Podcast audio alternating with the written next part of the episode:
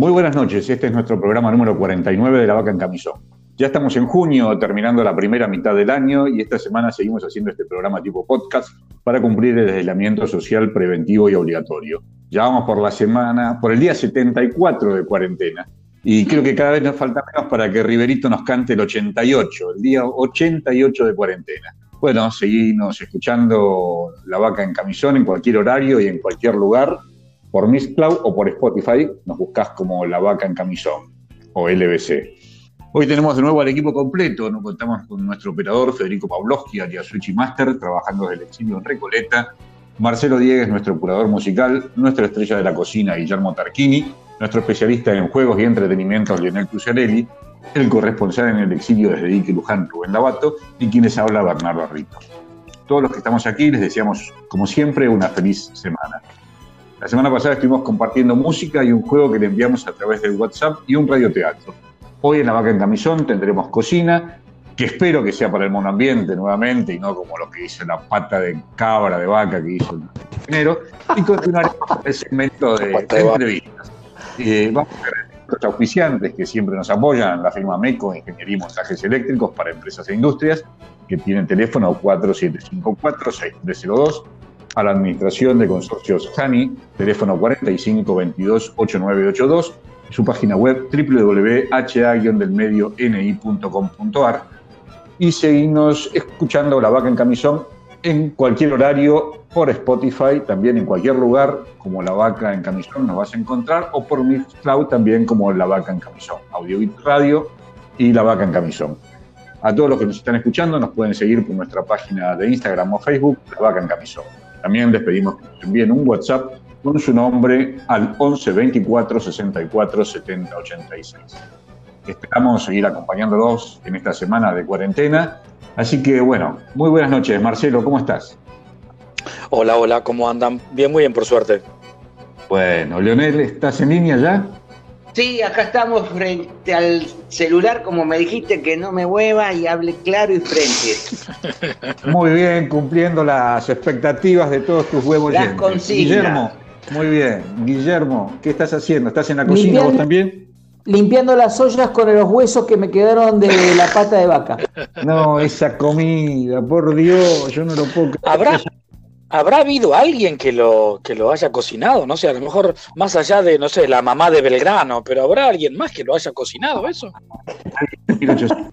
En el 11 ya dejaron de cocinar esas cosas, en 1811. Pero bueno. Bien.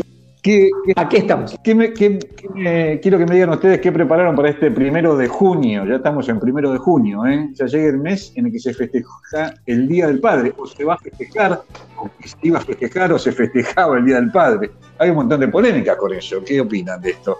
¿Se, festeja algo? 21 de junio. No sé, claro. Bueno, a ver, la polémica la polémica tiene que ver eh, porque mm, eh, tanto las cámaras, mira, lo estaba buscando la información que salió en estos días en los diarios. Eh, las cámaras de comerciantes y de fabricantes de ropa, especialmente de zapatos, plantean que es el día más fuerte con respecto a ventas de todo el año, es cierto. y con la cuarentena técnicamente desaparece. Entonces, eh, prevalece o intentan hacer prevalecer la condición comercial por más allá del festejo particular del Día del Padre. Entonces, están queriendo trasladar del tercer sábado de junio a eh, posiblemente el tercer sábado de julio. Eh, un, solo comentario al respecto que me parece muy banal, pero bueno, hay fundamentos comerciales. y es el siguiente. ¿Y quién ¿Y quién predice que en un mes, o sea, en julio, vamos a estar fuera de la cuarentena? No, no. Ya, Riverito nos Así lo decíamos en marzo. Paso estar todavía. O sea, primero, eh, yo me acuerdo de chico, era el primer, a ver si me equivoco, ¿no era el primer domingo de junio que se festejaba? Allá por los años 70, 80. Después, por una cuestión comercial, no económica, eh, la pasaron al tercer domingo de junio y ahora lo pasan por una cuestión de a julio. Y como decís bien, Guillermo, levantarán la vida. ¿estará la, no la veda, la cuarentena levantada y la otra? No sé, eh, ¿estaremos nosotros? Quizás, este, bueno, hoy tenemos una buena doctora para hacer un par de preguntas, ¿no? Vamos a presentar una entrevistada de lujo, como es la doctora María del Carmen Salazar, especialista en endocrinología. Buenas tardes, doctora, acá desde la vaca en camisón, Leonel, Guillermo, Marcelo y Bernardo.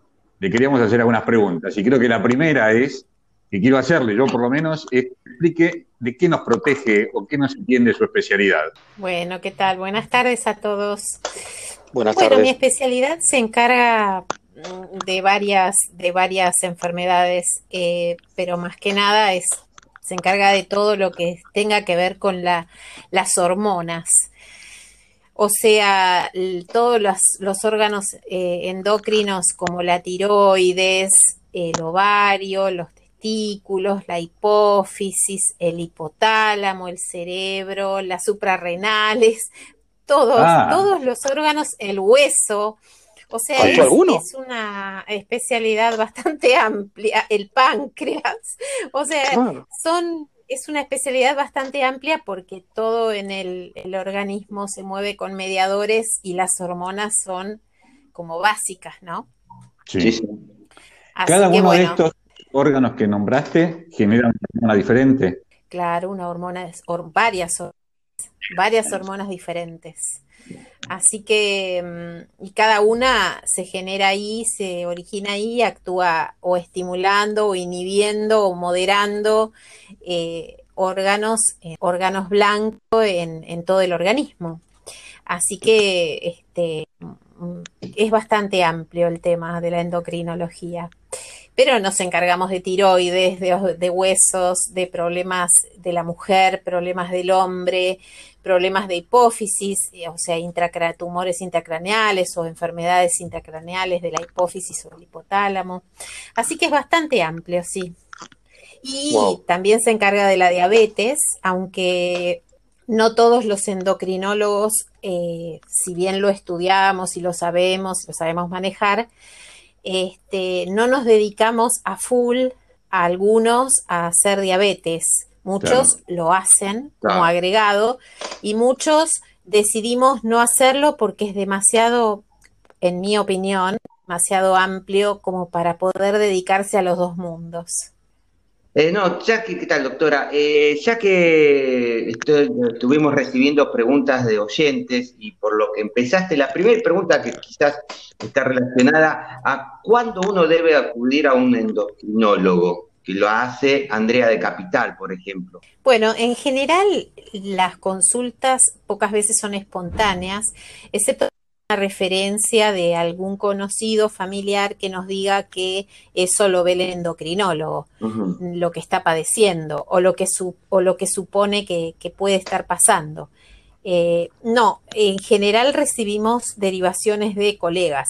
O sea, no hay una edad que uno, por ejemplo, puede decir, bueno, a partir de que eh, cierta edad conviene ir a hacer, o esto puede ser a los 20 años como quizás a los 30 o 40, o sea, más que nada por una cuestión hereditaria, no de edad. Sí, no, y también tenemos, también tenemos especialistas en endocrinología pediátrica. Ah. O sea que esto puede ser desde el nacimiento o desde antes de nacer, intraútero. Así que eh, puede ser en cualquier momento de la vida. No hay indicación de, en general, gente en la posmenopausia es psicólogo en la mayoría de los casos. O sea, en general la gente eh, concurre a un endocrinólogo por referencia, pero por derivación. Derivación de otro profesional. por derivación de otro profesional. Y si no, por referencia de algún familiar o conocido que le dice que lo que puede llegar a ser lo ve el endocrinólogo y entonces concurren espontáneamente, pero son los menos. Nombraste la mujer y el tema de la menopausia. Eh, justamente Andrea eh, pregunta también el tema de la osteoporosis. ¿Tiene que haber alguna relación de la osteoporosis con esto de eh, la menopausia y la cuestión de la hormona, justamente en la parte de la... ¿Hay algún peligro o una atención, un semáforo amarillo o verde para abrir o rojo para la mujer. Sí, sí, sí, sí, eh, hay que, mm, ahora la mujer está, está consultando en la posmenopausia inmediata porque hay muchísima más información que antes. eh, yo en, el comienzo de mi actividad, que es allá en la prehistoria hace 30 años, este, bueno, decía, eh, recibía pacientes de 80 años para tratar por primera vez el tema de la osteoporosis o para evaluarla. Y ahora estoy recibiendo pacientes en la posmenopausia inmediata, cosa que eso me alegra porque tenemos mucho tiempo para, para tratarla. Y claro, en la, en la menopausia disminuyen los o sea, la función del ovario declina. Eh, entonces, el estrógeno es el primer fijador de calcio al hueso. Entonces, al disminuir el estrógeno, el hueso va paulatinamente descalcificándose año a año, con lo cual, eh, bueno, ahí hay que empezar a actuar lo antes posible. Yo no la considero una enfermedad, la considero una evolución. Un episodio eh, de evolución natural. Eh, por lo tanto, hay que tratar de apoyarlo, revertirlo y prevenirlo, porque también se puede prevenir. Así que igualmente depende mucho de, de la de la uno, pero este, bueno, hay cosas para ayudar, ¿no? En tratamiento médico y no médico. Acá, tanto Graciela como Oscar y mm, Vivi, y vos la nombraste, que es la, que es la tiroide, ¿qué es esa glándula? ¿Nos podés decir un poco qué función cumple? Sí, es cierto que le dicen que es como una mariposa o algo así, puede ser. Sí, claro, claro. Es una, una glándula que nace eh, de la base de la lengua y migra en la, en la edad embrionaria, migra a través de un conducto que va desde la base de la lengua hasta la parte anterior del cuello, que es el conducto tirogloso. Y ahí, cuando llega a su localización definitiva, que es en la parte anterior del cuello, casi tocando las clavículas, en la parte superior, casi tocando la parte superior del opérculo torácico, ahí se abre como una mariposa, abre las alas como una mariposa y ahí queda anclada. Entonces, eh, es una glándula no, no, te digo, todo esto fue justo en el proceso embrionario, ¿no? Se está gestando el embarazo. En el, en el proceso embrionario, exactamente, en el embarazo. Por eso hay tantos problemas intraútero también. Así que cuando el bebé nace, estoy dispuesta en ese lugar, pero hay veces que hay problemas para que llegue a ese lugar y ahí empiezan los problemas de hipotiroidismo congénito. Eh, bueno, así que esto, la tiroides sería como, yo siempre lo explico así, como la caldera del organismo. Es la que le da la temperatura, la que del fuego del carbón y de la leña genera fuego y mantiene la temperatura corporal. Entonces, cuando hay un desborde en su actividad, ocurre el hipertiroidismo, donde uno se muere de calor, y el organismo es como que se quemara. Y en el hipotiroidismo ocurre todo lo contrario. Cuando la tiroides baja su actividad, en el hipotiroidismo cae en una baja de temperatura y por lo tanto frena todo el metabolismo. Es como si uno bajara la caldera a cero o la subiera a 180 grados. Entonces, más o menos es esa la definición de la tiroides. Maravillosa.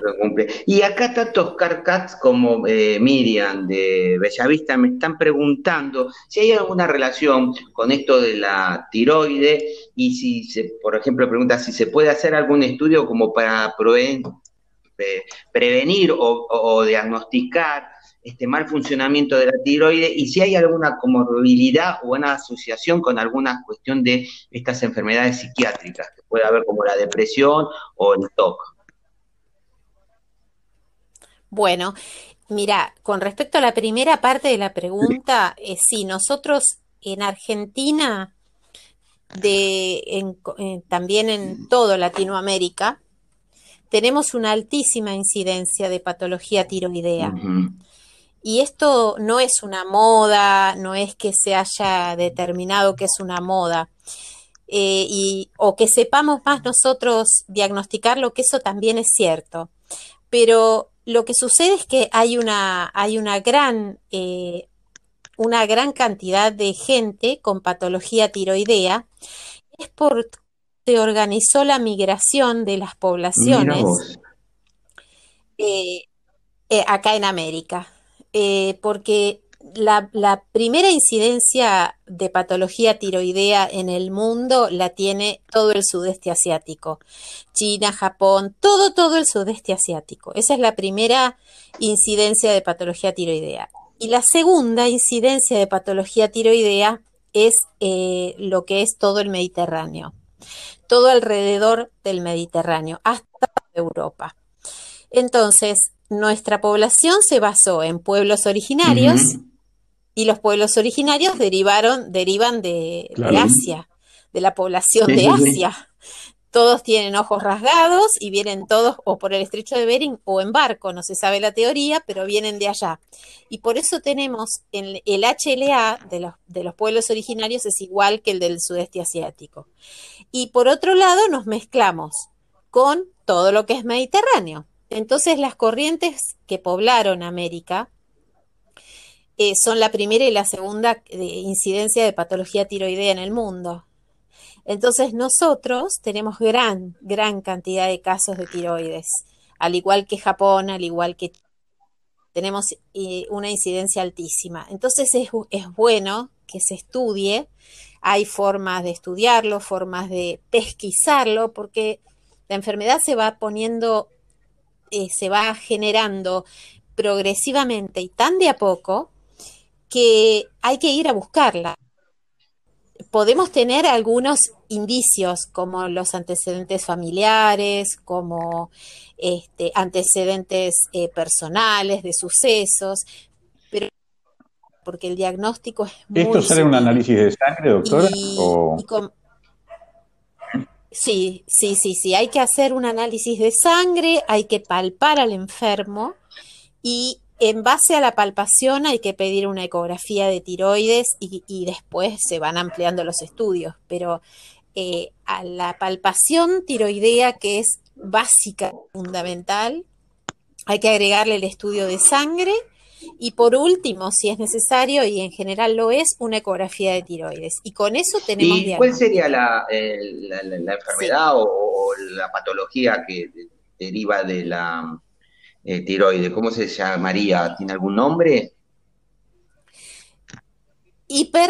Hipertiroidismo o ah, hipotiroidismo. También hay nódulos. Algo había escuchado algo del Hashimoto, puede ser algo de eso, se llamaba o se dice, alguien me escribió algo de.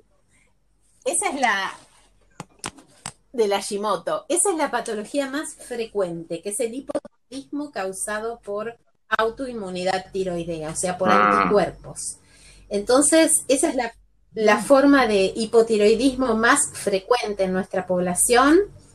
Y, este, y con respecto a la segunda parte de tu pregunta que vos me habías este, hecho con respecto a, las, a los este, aspectos psicológicos o psiquiátricos de, la, de la, disfunción tiroidea, puede haberlos en el hipertiroidismo y puede haberlos en el hipotiroidismo. Y en el hipotiroidismo se asocia con mucha frecuencia a problemas de depresión, que al principio es absolutamente reversible.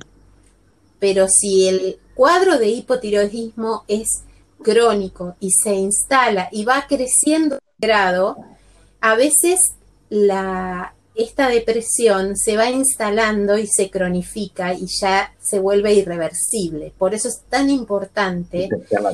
Nosotros trabajamos mucho en conjunto con los psiquiatras. En cuanto a ellos nos derivan muchísimos pacientes con depresión para ser descartada la patología tiroidea, ya es una cosa muy frecuente.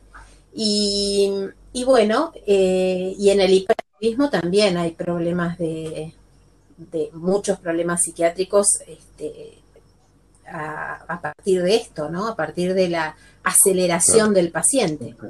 Sí, sí, bueno, no, no, no, contestaste las preguntas casi de, Miriam, que preguntaba si había que hacerse análisis de sangre para poder determinar esto, y también cuando dijiste el tema de, de los bultos, también de Oscar Katz, que también preguntaba eh, si había que hacer alguna rehabilitación o algo de si se notaba a nivel físico. Así que Ya contestaste casi Ah, eso, eso creo que a lo mejor no lo, no lo preguntaste, ¿no? El tema de eso, nódulos. Eh, o sea, eh, uno puede notar nódulos. Nódulos tiroideos.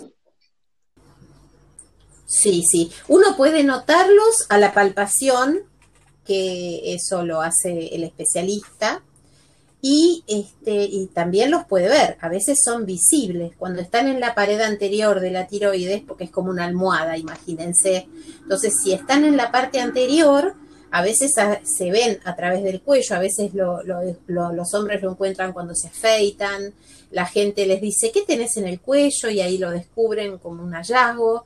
Y si no, a veces en la palpación tiroidea, cuando el paciente concurre para, para una evaluación y ahí nos encontramos que además tiene un nódulo tiroideo, ¿no? que es un camino aparte. Bueno, doctora, muchísimas gracias por, por, por todas estas respuestas a las oyentes que también se mostraron interesados por el tema.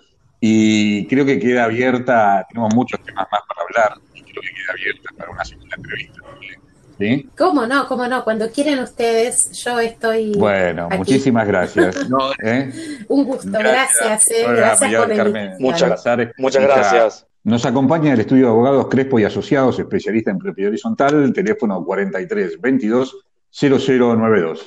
Bueno, Marcelo, ¿tenemos alguna efemérides para hoy, primero de junio? ¿Qué tenés? ¿Qué, qué estuviste viendo en tu Tenemos. Claro, tenemos, tenemos efemérides, este, siempre es difícil elegir alguna, ¿no? Porque, por ejemplo, en esta semana teníamos el, por ejemplo, se había eh, empezado a grabar este, en el año 68 el disco El Doble Blanco de The Beatles, la, canción que se había grabado fue Revolution, eh, Revolution 1, Revolution 1. Eh, en el 95 Pulse este, salió a la venta un disco de, Pink Floyd, los Sex Pistols. En el 77 habían, habían lanzado un disco muy, muy, muy recordado que fue God Save the Queen. Eh, pero quise elegir otro eh, que, tiene, que tiene que ver con un disco y un cumpleaños. ¿Por qué? Porque el 29 de mayo, una banda también que se escuchó muchas veces en este programa, que son los, los, los Oasis, eh, a mí el Britpop la verdad que me gusta bastante, y el, 29, el 29 de mayo... tus gustos son tus gustos. Sí, los Beatles también. ¿Te gustan? Tus gustos son los míos. No, por, bueno, por eso conté la, la primera, la primera que dije fue, pero, pero el doble blanco lo vamos a recordar cuando, eh, eh, no cuando empezaron a grabar, como dije ahora, la primera eh, canción, sino cuando salga, digamos, estemos festejando la, la, salida a la calle. Y lo que quería ahora recordar era el, 29 de mayo, cumplió 53 años, Noel Gallagher, que es el, el mayor de los hermanitos Gallagher, varias veces hemos hablado de ello, de Noel y Liam, y lo quise juntar porque el 30 de mayo, pero de 2005, este, a mí me parecía que era una eternidad y al final 2005 este, fue ayer. Este, se, editó, se editó un disco muy lindo, si fue uno de los últimos, pero un disco muy lindo de, de los Oasis que se llamó Don't Believe the Truth, no creas en la, en la verdad. Este, y para recordar, de, ese, de, ese disco, de ese disco salieron un montón de himnos de, de, los Oasis y el primero que quería para escuchar, uno muy bonito, como para que nos relajemos, que se llama Let There Be Love.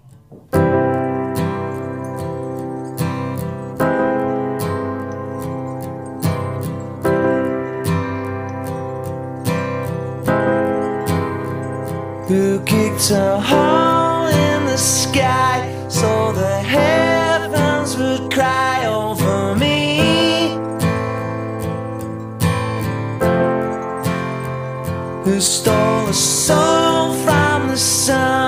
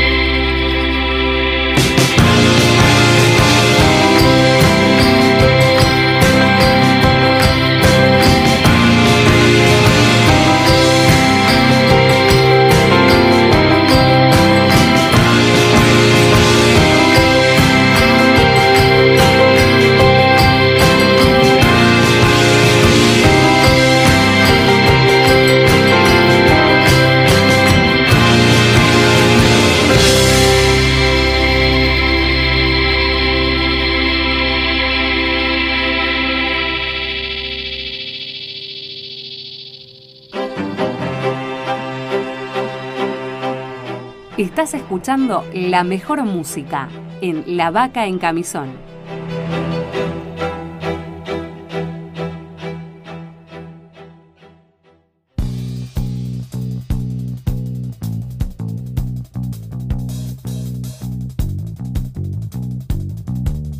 Gracias Marcelo. Luego seguimos escuchando tu especial de música y la otra selección de buenas canciones que nos hayas, que nos prepares para nuestros web oyentes.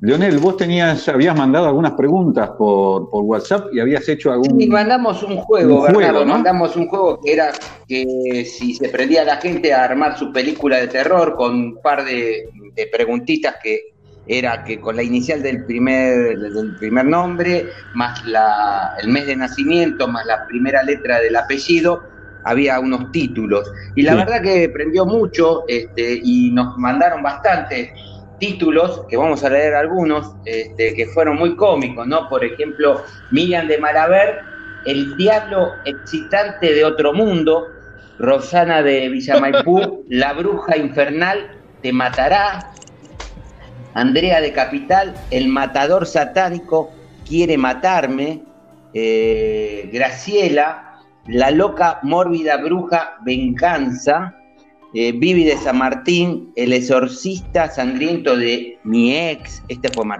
tremendo, el ex, y eh, en esta algunos contestaron, porque también después preguntábamos a quién pondrían como eh, actor o actriz principal.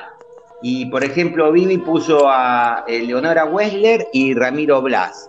Verónica de Devoto, el título de su película es El alien excitante dormirá contigo. Epa. Alejandro de Caseros, El matador poseído busca venganza y puso como actora a Alejandro Aguada y como actriz a Mónica Antonopoulos. Linda chica. Eh, Omar de Porredón, El regreso de la criatura infernal.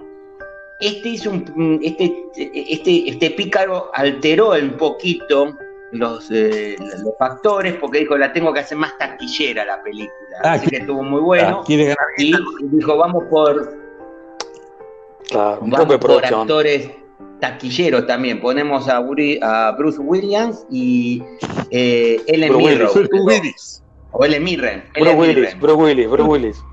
Sí, bien taquillero, ¿no? Un poco viejo Sí, ya, sí. pero Con, con Bruce Williams probablemente no vaya a verlo nadie.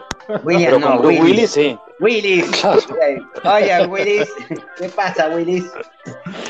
Gabriela de San Martín, la loca excitante quiere matarte, eh, con, este no lo conozco, Luis Saera y Emma Thompson. Esta sí la conozco, Emma Thompson, la conozco. Emma Thompson, sí. Sí, claro. Eh, Mirta de Villapurredón puso El regreso del diablo sangriento.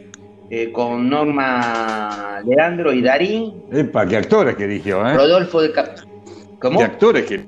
Sí, actores de acá de, la Argentina muy buenos. Eh, Rodolfo de Capital, La Bruja Sangrienta dormirá contigo, con Esbaraglia y como bruja una tal Patricia B me puso, no sé quién será. Cecilia de Belgrano, el asesino poseído, quiere matarte eh, con Robert De Niro y Meryl Streep. Muy buena pareja esta. Creo que trabajaron. Juntos. Claro. Eh, después Miriam de Bellavista, El Diablo Caliente te comería. Esta media porno me, sonó, El Diablo Caliente te comería, ¿no? no parece de terror esa. No, me parece eso, no me da. No le cambió Después Marcelo de. No le cambió el título. Marcelo de Ingeniero Maswich, esta también, ah. El Diablo Violador te tomará, pero esta media son suavecita.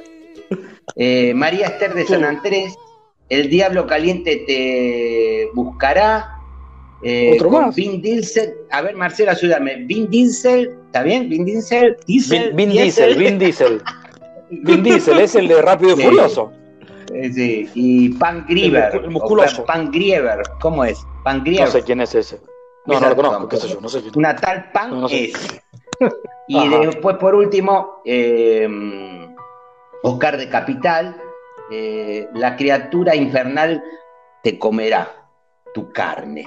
Wow, wow, wow. Bueno, participaron, este, la verdad linda, linda consigna, este, se divirtieron mucho porque estuvieron durante la semana mandándolas y algunos mandaron la pareja de actores para que actúen. Este, y la nuestra, les digo cuáles serían las nuestras. Por ejemplo, la de Rubén sería La Bruja Infernal, el regreso. Bernardo, el sacerdote violador dormirá contigo. Ay, ay, ay. Eh, por Dios, qué espanto. Che, ¿Graci salió libre o está, o está dentro todavía? O lo, o lo, dejaron salir con el coronavirus. Cuidado. ¡Qué espanto! Sí. Guillermo, la loca sangrienta, el regreso. Ah. Eh, el mío sería la muerte excitante te comerá. Eh, yo puse obviamente a Jack Nicholson y a Emma Thompson como actores. Y a Marcelo es El Diablo Sexy te tomará. Esa sonó me parece. Vamos a ver, claro, si, eh, yo después discuto con Bernardo a ver si nos quedamos con el sacerdote o con el diablo. ¿Y qué actores pondrían ustedes? ¿Qué actores pondrían ustedes en su película? Eh, Cerramos con esto. no sé. Claro, este, y yo pongo a este, Julia Roberts. No, y, que va a actuar conmigo, ¿era? No. habla, ¿eh? Ah, pero que va a actuar conmigo, ¿no? ¿Cómo es? No, no, no. Ah, eh, y pero, a ver, bueno, y Jack Nicholson. Julia Roberts y Jack, Nicholson. No, pero, ¿cómo es? ¿Vos, Bernie? No, pero yo pensé que era para actuar conmigo. ¿Cómo es la película mía? La, tuya, Bernie, es el sacerdote, sacerdote violador dormirá contigo. Digo que solo un personaje masculino. no, estoy perdido.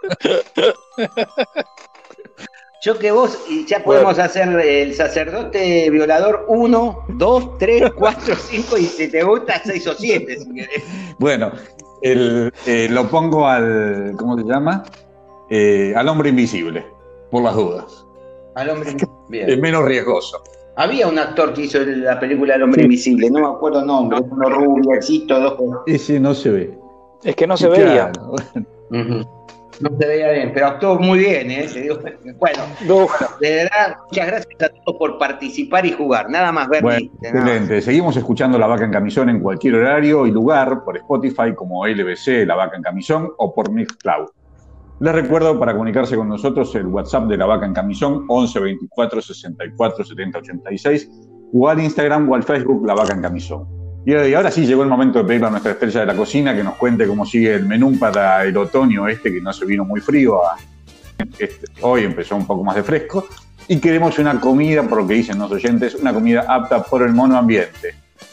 Eh, espero que esta semana nos hagas una receta que se pueda hacer y no que sea no haya que volver 210 años atrás para hacerla, la pata de ganso, esa de vaca que hiciste. cambiaste el ganso. Sí, cambié de, animal. Sí, sí, sí, pero dale. Sí, sí, sí, sí, puedo hablar. Perfecto. Bien. es que te eh, tarda. Bueno, ya, ya estamos al frío. Este, hicimos un ensayo con esa pata de vaca este, que espero que les haya gustado.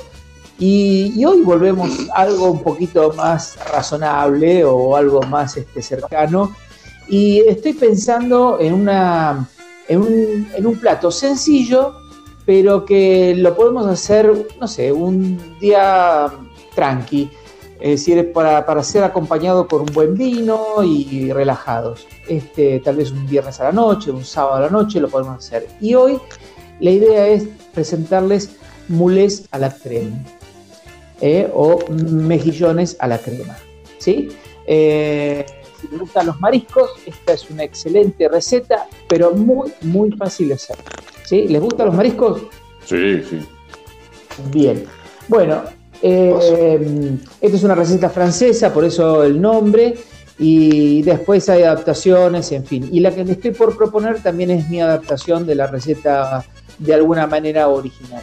Eh, lo primero que tenemos que conseguir es mejillones. En esta época del año, los mejillones solamente congelados y podemos encontrarlos con valva completa o media valva. A mí me gustan los media valva porque viene más cantidad de la bolsita, más o menos vale la misma plata y ya están de alguna están precocidos, así que eh, están, están este, fáciles y porque uno de los problemas que tiene todo lo que es moluscos, bivalvos, es eh, la marea roja, estar eh, tranquilos de que no estén contaminados.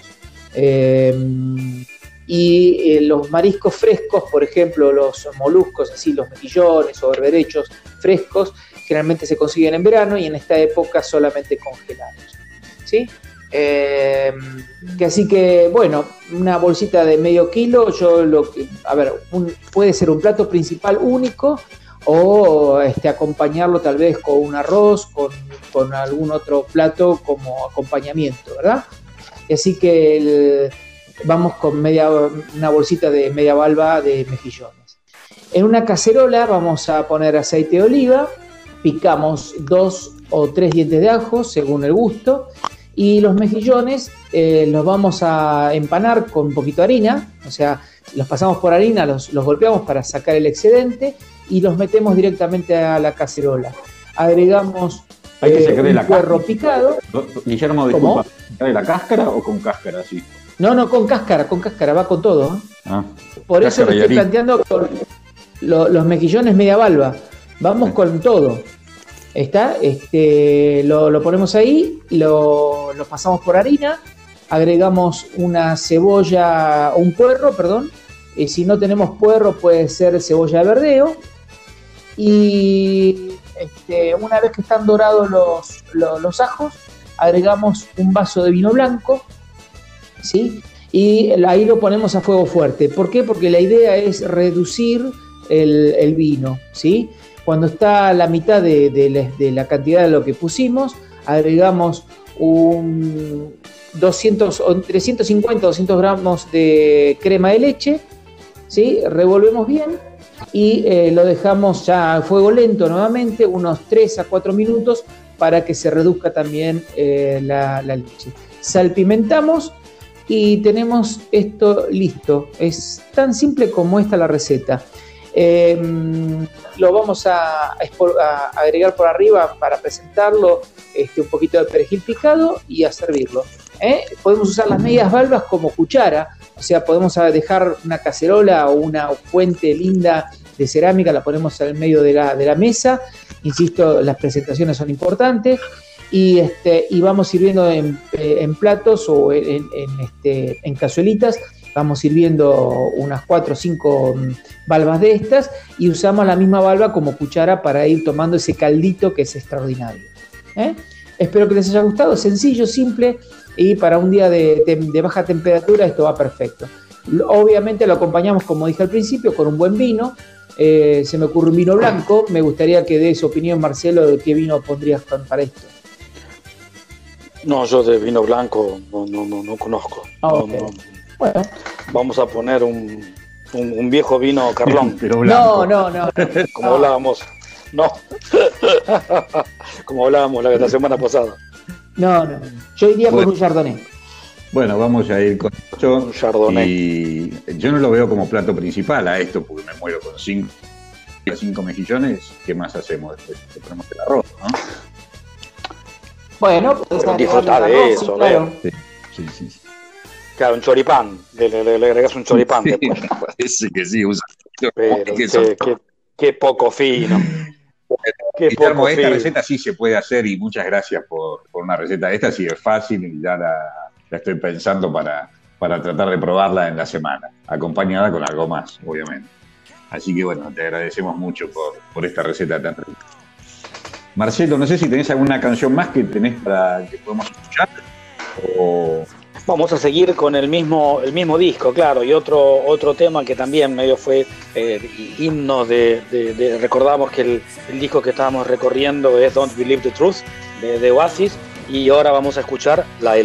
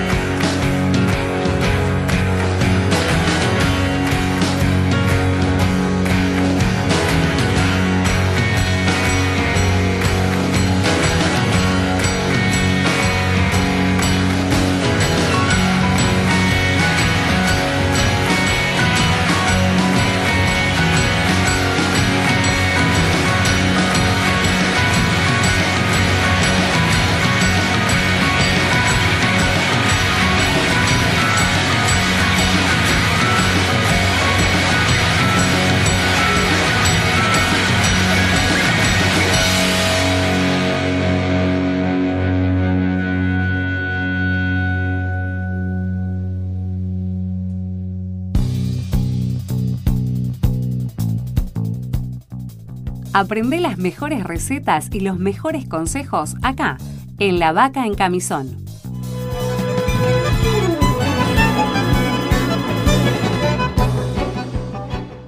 Seguimos en La Vaca en Camisón. La semana pasada tuvimos un cuento sobre nuestras convicciones y esta semana vamos a tener una adaptación de un microrelato que se llama La medalla de oro de Sir de Amos. Y el micro. Perdón, perdón, Bernardo, Bernardo, perdón. Amos, ¿de dónde es este muchacho? Es de Amos. ¿Pero de dónde es? Para la semana que viene prometo tenerte tu, la biografía de, Amos. ¿sí? la verdad que no lo sé. Me parece que es un muchacho joven, ¿eh? Sí, puede ser, ¿eh? pero la verdad que no lo sé. te prometo la semana que voy a tener la biografía de nuestro eh, de, nuestro compañero de, de cuentos. ¿sí? Mirá que leo muchos, ¿eh? Pero este es el que gusta y que tiene cosas más lindas, por eso lo elijo. Pero siempre tiene alguna adaptación. La vaca en camisón siempre interviene un poco con la adaptación de los microrelatos. Este se llama La medalla de oro. Y dice así, cuando entraron al estudio del abuelo para recoger sus cosas, el niño le preguntó a su madre, ¿y todas esas medallas, mamá? Esas eran las medallas de tu abuelo. El niño se acercó a la pared donde había colgada no menos de 30 medallas, pero volvió cuando que todas eran medallas del segundo lugar o de participación. El niño entonces preguntó, ¿y el abuelo nunca ganó nada, mamá? La madre le contesta, sí, hace años ganó el primer lugar, una hermosa medalla de oro. ¿Y dónde está? preguntó el niño. No la veo colgada por ninguna parte. Esa medalla está enterrada junto con tu abuelo. porque desde que la ganó tu abuelo, nunca se la quitó de su pecho. Y a pesar que decía que esa medalla había sido su perdición, porque al ganarla había perdido sus ganas de vivir, siempre la llevaba colgada en su cuello, y por eso tu tía y yo decidimos, ¿cómo que al ganarla perdió mamá? No entiendo. Verás, tu abuelo vivió toda su vida tratando de ganar esa medalla. Todos los años participaba y todos los años perdía. Pero en vez de perder la esperanza, cada año él intentaba más fuerte y se sentía más motivado para ganarla, hasta que finalmente la obtuvo. Y después se perdió. Ya no tuvo nada que lo motivara a seguir. Pero si ganó, dijo el niño levantando las manos en el aire. ¿El abuelo estaba loco? ¿No es cierto, mamá? Sí, un poco, pero no del todo. Y cuando ya entenderás un poco mejor su locura. Y mi moraleja es, no perdamos las esperanzas y aunque ganemos, sigamos intentando lo más fuerte. Siempre hay algo por hacer para uno o para otros. Así que bueno, este programa está llegando a su fin. Esperemos que haya gustado el programa de hoy y hasta que hemos llegado y nos a encontrar dentro de siete días. Les pido que sigamos buscando estos gratos y buenos momentos. Marcelo, ¿alguna canción que hayas preparado para el cierre? Sí, sí, tenemos, tenemos, este, y, luego del, para, para el cierre, para levantar un poco el ánimo, un, himno muy bonito. Eh, de mi parte voy diciendo entonces que tengan una excelente semana. Muy buena semana para todos y saludos y que la pasen muy bien en esta cuarentena. Leonel. Muy buenas noches y muy bueno el micro relato. La diferencia entre lo que es disfrutar en el recorrido y no solamente en llegar o obtener algo. Me encantó. Muy buenas noches a todos. Guillermo. Emocionado por el micro relato. Nos vemos la próxima. Che, estuvo bueno. Guillermo. A mí me gustó. Para todos. Bueno. Me hizo, me hizo acordar algún, algún libro de Pablo Coelho, pero está muy, está muy bueno. Bueno, vamos a cerrar. Cerramos con un, con un este sí, es un himno de los, de los oasis este, que se, se llama eh, La importancia de ser, The Importance of Being Idle. Buena, semana. Ya vamos a hablar más. ¿Tendremos, ¿tendremos pies? ¿Habrá pies para poner zapatos? Pero bueno, ya, ya nos contestaremos. Bueno, a ver, los tres somos padres, ¿verdad? Entonces, este, eh, que se festeje el, tercero de junio, no jodamos, y después si lo vuelven a festejar, está bien también, ¿no es cierto? Bueno, si me regalan algo, sí, pero si no me regalan nada. El día del padre, el día del padre no es uno, es todo el año. Así que durante todo el año, si me quieren regalar, no hay problema. Te siguen regalando. Que yo pongo Les paso el CBU. Bueno, muchas gracias. Muchas gracias, Guillermo. a tu hijo, a tu hijo.